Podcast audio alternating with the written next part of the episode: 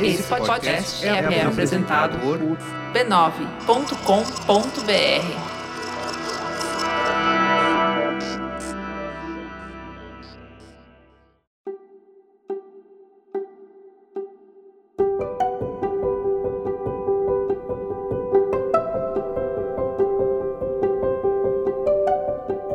Eu lhe dou as boas-vindas ao Autoconsciente. Este é um podcast que entende você, para você se entender melhor. Eu sou Regina Gianetti, instrutora, praticante de mindfulness, em essência alguém como você, apenas um ser humano em busca de felicidade e paz interior. Eu faço esse podcast para compartilhar reflexões e ações para uma vida com mais autoconsciência. A minha intenção é é que ao terminar um episódio, você se sinta melhor do que quando ele começou. O Autoconsciente é um podcast serial. Os episódios têm uma sequência em que os temas vão se aprofundando. Então, se essa é a primeira vez que você me escuta, eu te convido a escutar também o episódio zero, em que eu explico o propósito desse podcast. E convido também a me acompanhar no Instagram, onde eu interajo com os ouvintes e posto textos extraídos dos episódios, indicações de livros e outros conteúdos. Me encontre como regina.gianet e como você mais centrado. E se você gostar do que vai ouvir aqui, compartilha, viu? Nas suas redes sociais e grupos de mensagens. O que faz bem para você pode fazer para muito mais gente. Episódio 66 Sobre lidar com perdas.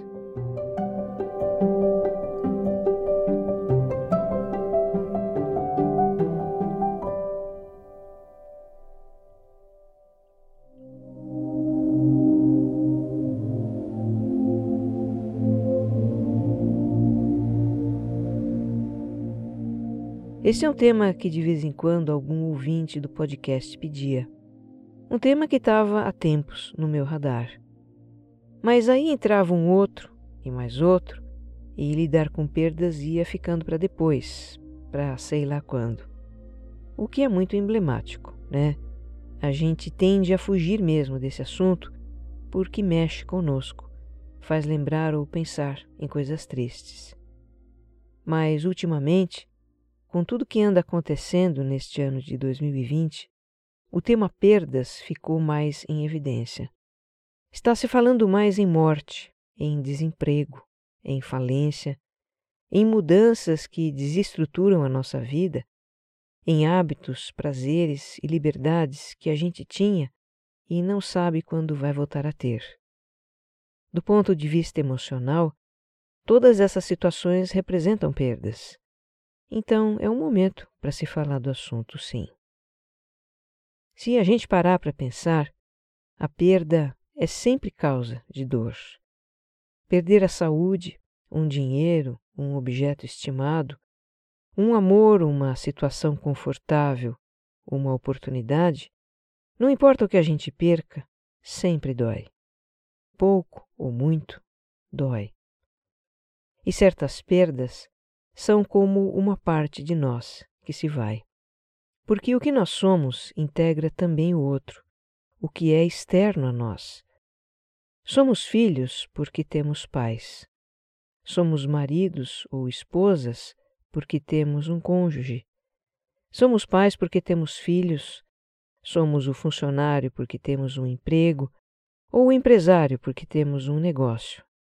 Somos os nossos hábitos, somos um corpo, somos uma aparência.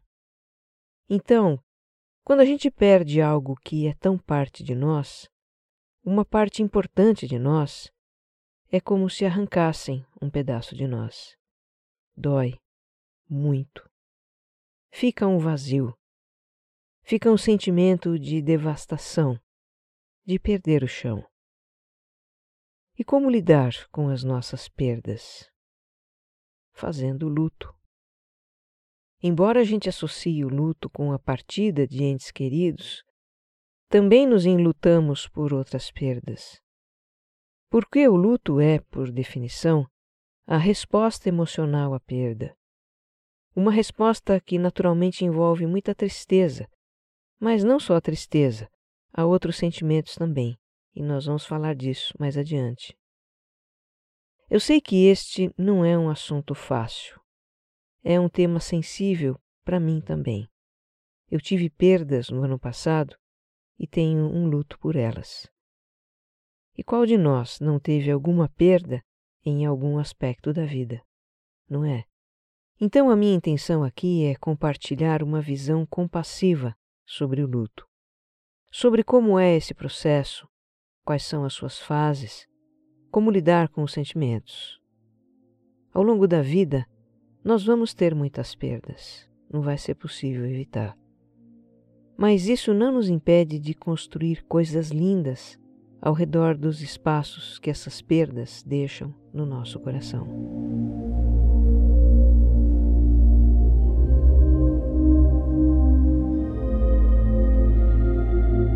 O luto é um processo natural da vida, que o ser humano experimenta desde sempre. A história fala de muitas formas de luto, com símbolos, com rituais em respeito tanto à memória de quem se foi, como ao sentimento de perda das pessoas. Ainda hoje, culturas mais tradicionais guardam seus costumes de luto. Mas muito do que se fazia antigamente se perdeu, ou perdeu o sentido nos nossos tempos pós-modernos. A ditadura da felicidade que existe hoje, que não dá espaço para a tristeza, que diz que a gente tem que ser feliz o tempo todo, ela faz o luto ser quase que algo clandestino, algo a ser camuflado. Tem também a cultura do positivismo acima de tudo, da superação a todo custo, do levanta, sacode a poeira e dá volta por cima, do você tem que vencer a tudo. E tem ainda a ideia de acelerar as coisas, de queimar etapas, que é muito típica também dos nossos tempos apressados. Tudo isso atropela o luto e faz a gente querer sair andando depois do atropelamento. Eu estou aqui me lembrando de quando uma amiga me contou sobre o seu luto pela perda da mãe, que já estava quase há um ano muito doente. Dias depois que aconteceu, a minha amiga voltou a tocar sua vida, a trabalhar e tudo mais. Mas a vida social, a presença nos aniversários da família, as saídas para se divertir, isso ela levou meses para retomar, porque ainda chorava quase que diariamente. A sua vontade era de ficar recolhida e não ir a festas. E os parentes pareciam não entender isso. Eles viviam dizendo que ela precisava se divertir, que precisava superar a tristeza. A minha amiga se sentia incompreendida pela família. Eu preciso desse tempo, ela me disse. Sim, o luto leva tempo, e é preciso respeitar esse tempo. É o que diz o americano David Kessler, um reconhecido psicólogo especializado em luto. Ele defende que as pessoas vivenciem naturalmente os seus sentimentos de perda e diz: É esperado que você sinta tristeza depois de um divórcio. É esperado que sinta tristeza quando alguém morre. Nossa cultura nos diz que temos que escalar montanhas e atingir o topo de tudo. Mas a vida não tem só montanhas, tem também vales. E precisamos atravessar os vales da nossa existência. O David Kessler também aponta um outro traço da nossa cultura que complica o processo de luto, que é o julgamento para com as emoções. Por exemplo, achar que não temos o direito de nos sentir tristes porque um parente de 80 anos partiu, enquanto alguém chora a morte de uma criança tentar nos convencer de que era apenas um animal de estimação quando o nosso coração está despedaçado. Sentir revolta por uma perda e nos criticar porque esse sentimento não é adequado. Então o David insiste para que as pessoas acolham seus sentimentos pela perda, seja a tristeza, a revolta ou o que for, e que ignorem os comentários e julgamentos da mente sobre os sentimentos. Porque esses comentários e julgamentos da mente geram uma segunda camada de sentimentos, de culpa ou de vergonha, até de autoaversão, e isso acrescenta sofrimento ao processo de luto, que já é tão doloroso. O que também acontece muito, segundo ele, é que as pessoas têm medo de entrar em contato com a sua tristeza e não conseguir sair dela, não conseguir parar de chorar. Pois eu já estive com milhares de pessoas em luto, ele conta, e num dado momento todas pararam de chorar. O David costuma dizer que o seu trabalho é ensinar as pessoas a fazer aquilo que os nossos avós faziam naturalmente. No tempo deles, não existia toda essa noia que a gente tem hoje sobre os nossos sentimentos. Não existia ideia irreal de que a gente não pode estar triste. Não existia ideia de que se a gente não estiver bem é porque tem algo errado conosco. Esses pensamentos fazem a gente problematizar demais a nossa vida. E não precisa ser assim. A dor, a tristeza, a saudade, o coração despedaçado não são um problema. São coisas da vida.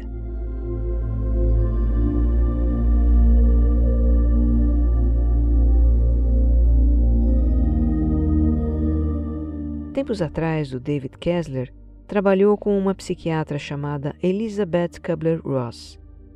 E a Elizabeth, que já é falecida, ela fez um trabalho muito importante para a gente compreender o processo de luto. Ela identificou fases do luto em que o nosso sentimento vai mudando. Eu falei um pouquinho dessas fases num episódio recente e nesse aqui a gente vai aprofundar. As fases são a negação, a raiva, a tristeza, a negociação e a aceitação. A Elizabeth sempre deixava claro que essas fases não são um roteiro para a gente seguir. Elas são estados de espírito que as pessoas em geral apresentam, e não necessariamente nessa ordem. Alguém pode não sentir raiva no seu processo de luto, ou talvez jamais tenha aceitação da perda. Ou talvez vivencie a raiva misturada com a tristeza, por exemplo. O importante aqui é a gente entender que o nosso luto tem momentos diferentes, reconhecer esses momentos para acolher os nossos sentimentos e viver o processo com mais naturalidade. E o que seria acolher o sentimento? É se permitir sentir, é entrar em contato e expressar livremente ainda que privadamente, o que a gente está sentindo. Evitar, reprimir, tentar nos distrair do que sentimos não faz bem. A energia desse sentimento vai ficando acumulada no corpo e chega a nos adoecer. Bem, a primeira fase é a da negação.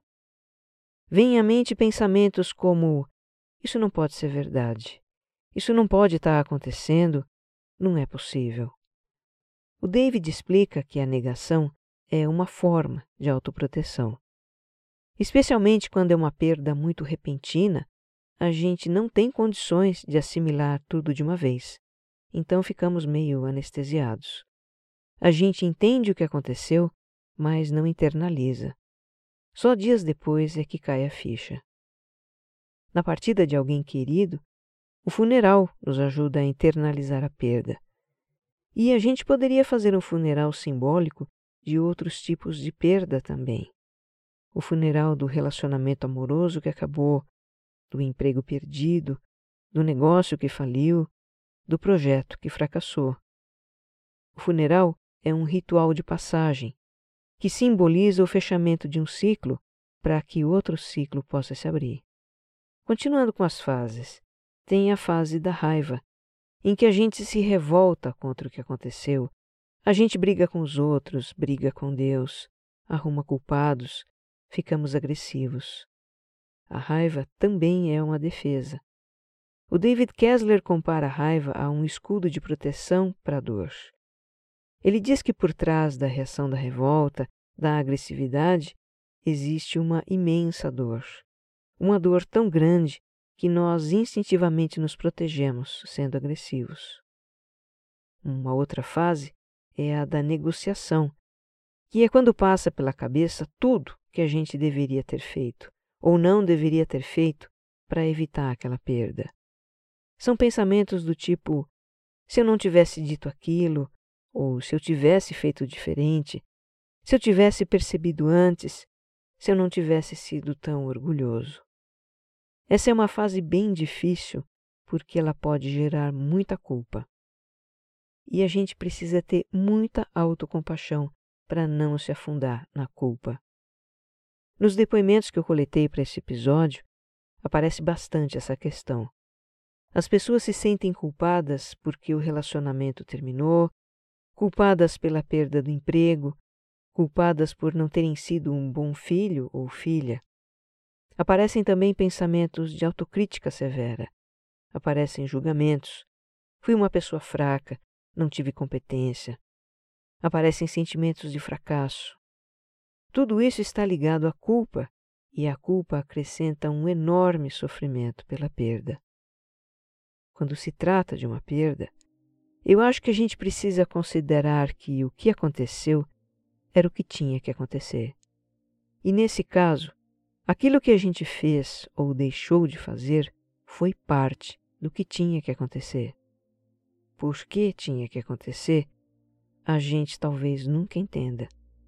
É algo que está além da nossa compreensão. Nós não temos uma visão do todo.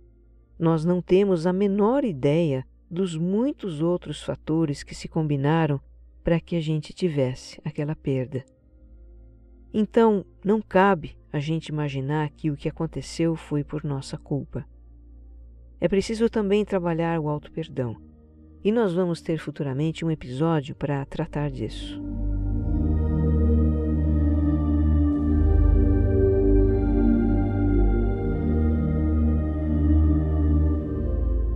Voltando às fases do luto, nós temos a fase da tristeza.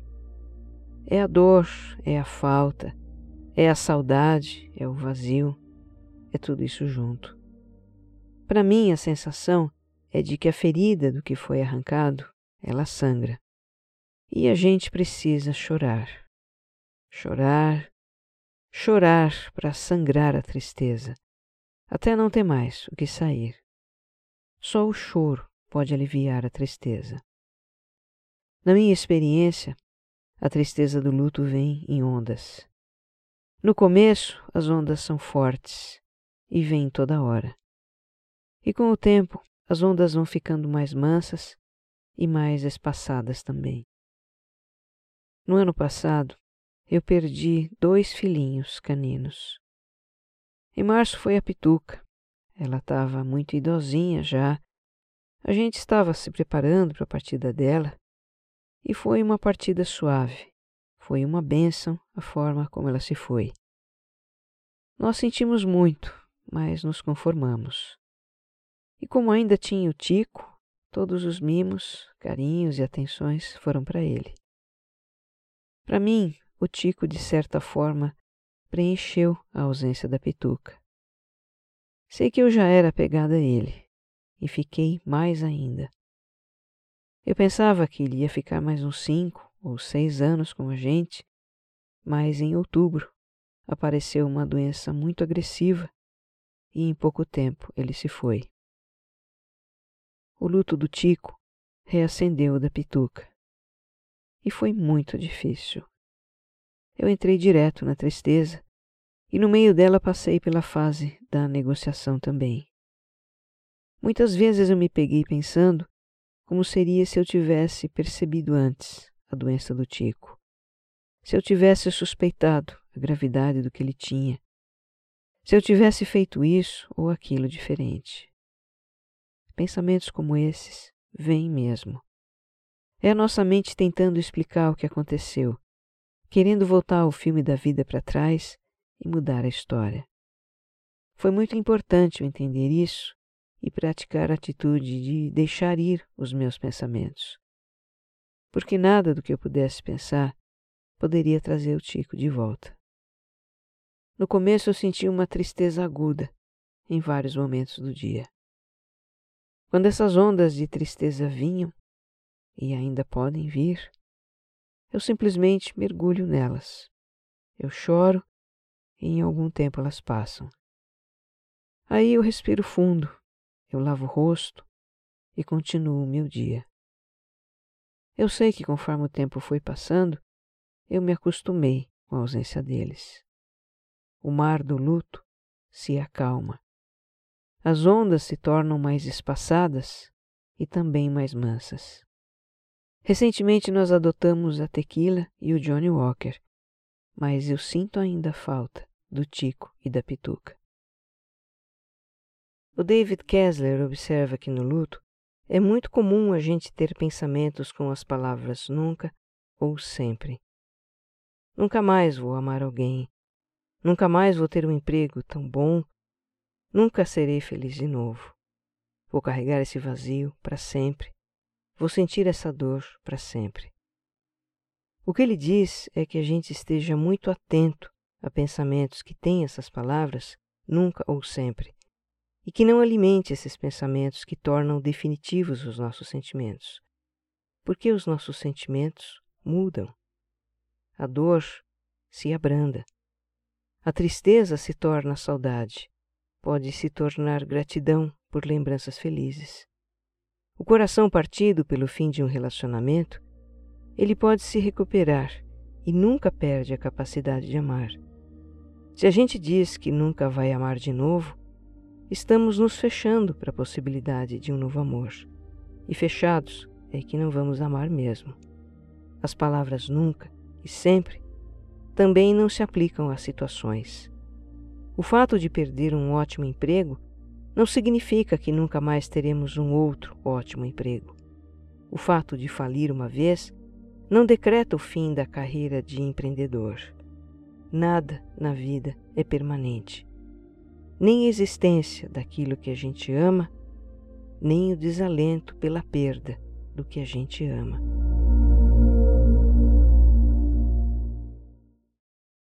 No trabalho da Elizabeth Kubler-Ross, a última fase do luto é a da aceitação, que é quando a gente não só compreende, mas sente que se encerrou o ciclo da existência daquela pessoa ou daquele relacionamento, ou seja do que for. Aceitar é poder dizer assim é e estar em paz com isso. O que não significa que a saudade desapareça, que a ausência deixe de ser sentida, que a gente esqueça completamente daquela existência. Como diz o David Kessler, o luto não é um processo que termina. Vamos lembrar que luto é a resposta emocional à perda. Então, o que acontece ao longo do tempo é que essa resposta se transforma. O sentimento com relação à perda muda e, de alguma forma, ela sempre vai ser sentida. O espaço que aquela perda deixou sempre vai estar lá, no nosso coração. Agora, quanto tempo leva da perda à aceitação, Será que um dia a gente vai poder falar daquela perda sem sentir dor? Isso vai depender de cada um. Cada pessoa responde de um jeito. Não existe um padrão. Uma coisa do tipo: o luto leva seis meses, o luto leva um ano. Não existe uma forma de saber se a dor de um é maior que a dor de outro. O luto é uma experiência pessoal. Não cabe a gente fazer comparações. Tudo que nos cabe fazer, como diz o David Kessler, é honrar o nosso próprio processo de luto, é respeitar os nossos sentimentos. Na teoria da Elizabeth, a aceitação da perda é a quinta e última fase do luto. Ela faleceu em 2004 e o David deu continuidade ao trabalho dela. Nos últimos anos, ele vinha se perguntando o que poderia vir depois da aceitação. Estava pesquisando sobre isso. E a resposta veio com uma experiência de luto dele próprio.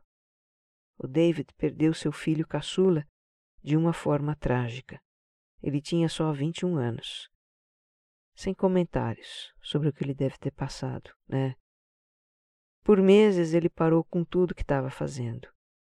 E aí, numa tarde, organizando papéis no seu escritório, ele reencontrou uns estudos que estavam parados sobre a obra do Viktor Frankl. Frankl foi um neuropsiquiatra austríaco que sobreviveu a um campo de concentração nazista na Segunda Guerra e fez um trabalho lindo sobre o sentido da existência. Mas enfim, vivendo ele próprio uma perda devastadora, o David Kessler teve um insight do que seria a sexta fase do luto: encontrar um sentido. Não um sentido para a perda, mas um sentido para o que a gente faz a partir da perda. E o que ele próprio fez foi desenvolver essa ideia. Com a permissão da família da Elizabeth, ele incorporou a sexta fase do luto, encontrar um sentido. E hoje faz um trabalho mais completo e mais profundo, ajudando pessoas a vivenciar seu luto. É muito lindo isso, né? Quem também, de certa forma, fala de encontrar um sentido para o que a gente faz a partir da perda é a psicanalista brasileira Maria Lúcia Homem. Num dos vídeos dela no YouTube, a referência vai estar lá no meu Instagram, a Maria Homem fala que a elaboração do luto passa por aceitar a perda e incorporar em nós um traço de quem a gente perdeu, ou por morte ou pelo fim de uma relação. Ela diz assim: Você começa a fazer algo que o outro fazia ou ele queria que você fizesse. Você começa a fazer ginástica, vai aprender uma língua, muda o seu estilo. Sem se dar conta, você está carregando um traço que era do outro, uma forma de falar, uma expressão dele. Você vai cumprir um desejo inacabado do outro, vai escrever um livro, vai pintar um quadro. Olha, nos depoimentos que ouvintes deixaram no meu Instagram, tem vários exemplos disso de dar um sentido para o que a gente faz depois da perda ou de incorporar algo da experiência da perda. São todos muito lindos e aqui eu vou compartilhar um pouquinho deles com você. Tem o do Fábio. Ele teve três grandes perdas em menos de dois anos. Primeiro foi o falecimento do pai, depois a demissão do emprego e em seguida o fim de um relacionamento de anos. Foram tempos muito duros, que deixaram cicatrizes emocionais e ansiedade, e fizeram Fábio buscar formas de se autoconhecer. Fui em busca da meditação e da espiritualidade humanista. Me converti ao budismo. Isso me ajuda a me compreender, a lidar com situações adversas e pessoas, ele diz. A Selene teve a perda da audição quando estava no auge de uma carreira executiva. Eu que liderava pessoas numa área extremamente agressiva como a de vendas, me vi tendo que aceitar que ficaria surda. Entrei em depressão, não me reconhecia mais e me isolei das pessoas, ela conta. Foi então que o marido a matriculou numa escola de artes, e ela, que sempre gostou de arte, se redescobriu ali. Hoje não troca o seu ateliê por escritório nenhum. Foi uma perda que me mostrou que pode existir vida mesmo sem um dos sentidos, conta Selene. A Yolanda sofreu a perda do pai no melhor momento da sua vida com ele e chegou a pensar que Deus havia lhe passado a perna. Ela diz que até a juventude se sentia carente de proximidade com o pai. Ele tinha problemas com o alcoolismo. Mas essa proximidade foi se construindo devagarinho por meio da música. Ele era músico e ela começou a estudar flauta com ele. Então teve momentos em que os dois passaram a tocar juntos por horas, e aí Yolanda descobriu o prazer que era estar na companhia do seu pai. Numa manhã de novembro, ela lembra, ele teve morte súbita. Ardi num luto que durou bastante tempo. Doeu tanto que às vezes eu não conseguia respirar. Mas tirei desse luto abissal a minha força.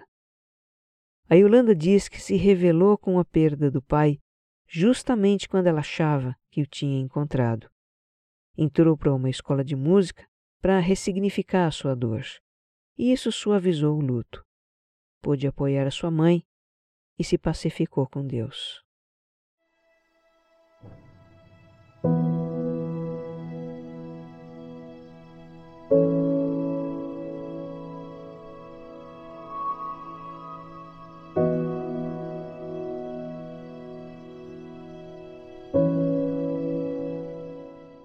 Para encerrar esse episódio, eu compartilho uma história que o David Kessler conta e que simboliza perfeitamente o luto por uma perda. Quando ele visitou pela primeira vez a cidade de Hamburgo, na Alemanha, que é muito antiga, tem mais de 1200 anos, ele ficou muito impressionado com a modernidade de Hamburgo, que é um grande polo econômico da Alemanha. E apesar da antiguidade da cidade, parece tudo muito novo ali. Então explicaram para o David que a cidade tinha sido reconstruída depois da Segunda Guerra Mundial, que a deixou devastada. E aí disseram que ele tinha que visitar uma certa igreja de São Nicolas. E essa igreja de São Nicolas, ele conta, é uma construção em ruínas. Ela foi deixada do jeito que ficou depois de um bombardeio em 1943, como um memorial de guerra. Para o David, essa igreja é uma metáfora do luto. Com a perda do meu filho, uma parte do meu coração foi devastada também. É uma parte do meu coração que honra a sua memória. Esse buraco nunca vai ser preenchido até eu estar com meu filho novamente. Mas isso não significa que eu não possa construir uma cidade incrível ao redor da minha São Nicolas, diz o David. Encontrar um sentido para o que a gente faz depois da perda é bem isso. É construir coisas lindas ao redor dos espaços sagrados deixados pelas perdas no nosso coração. Que você esteja em paz. Um abraço.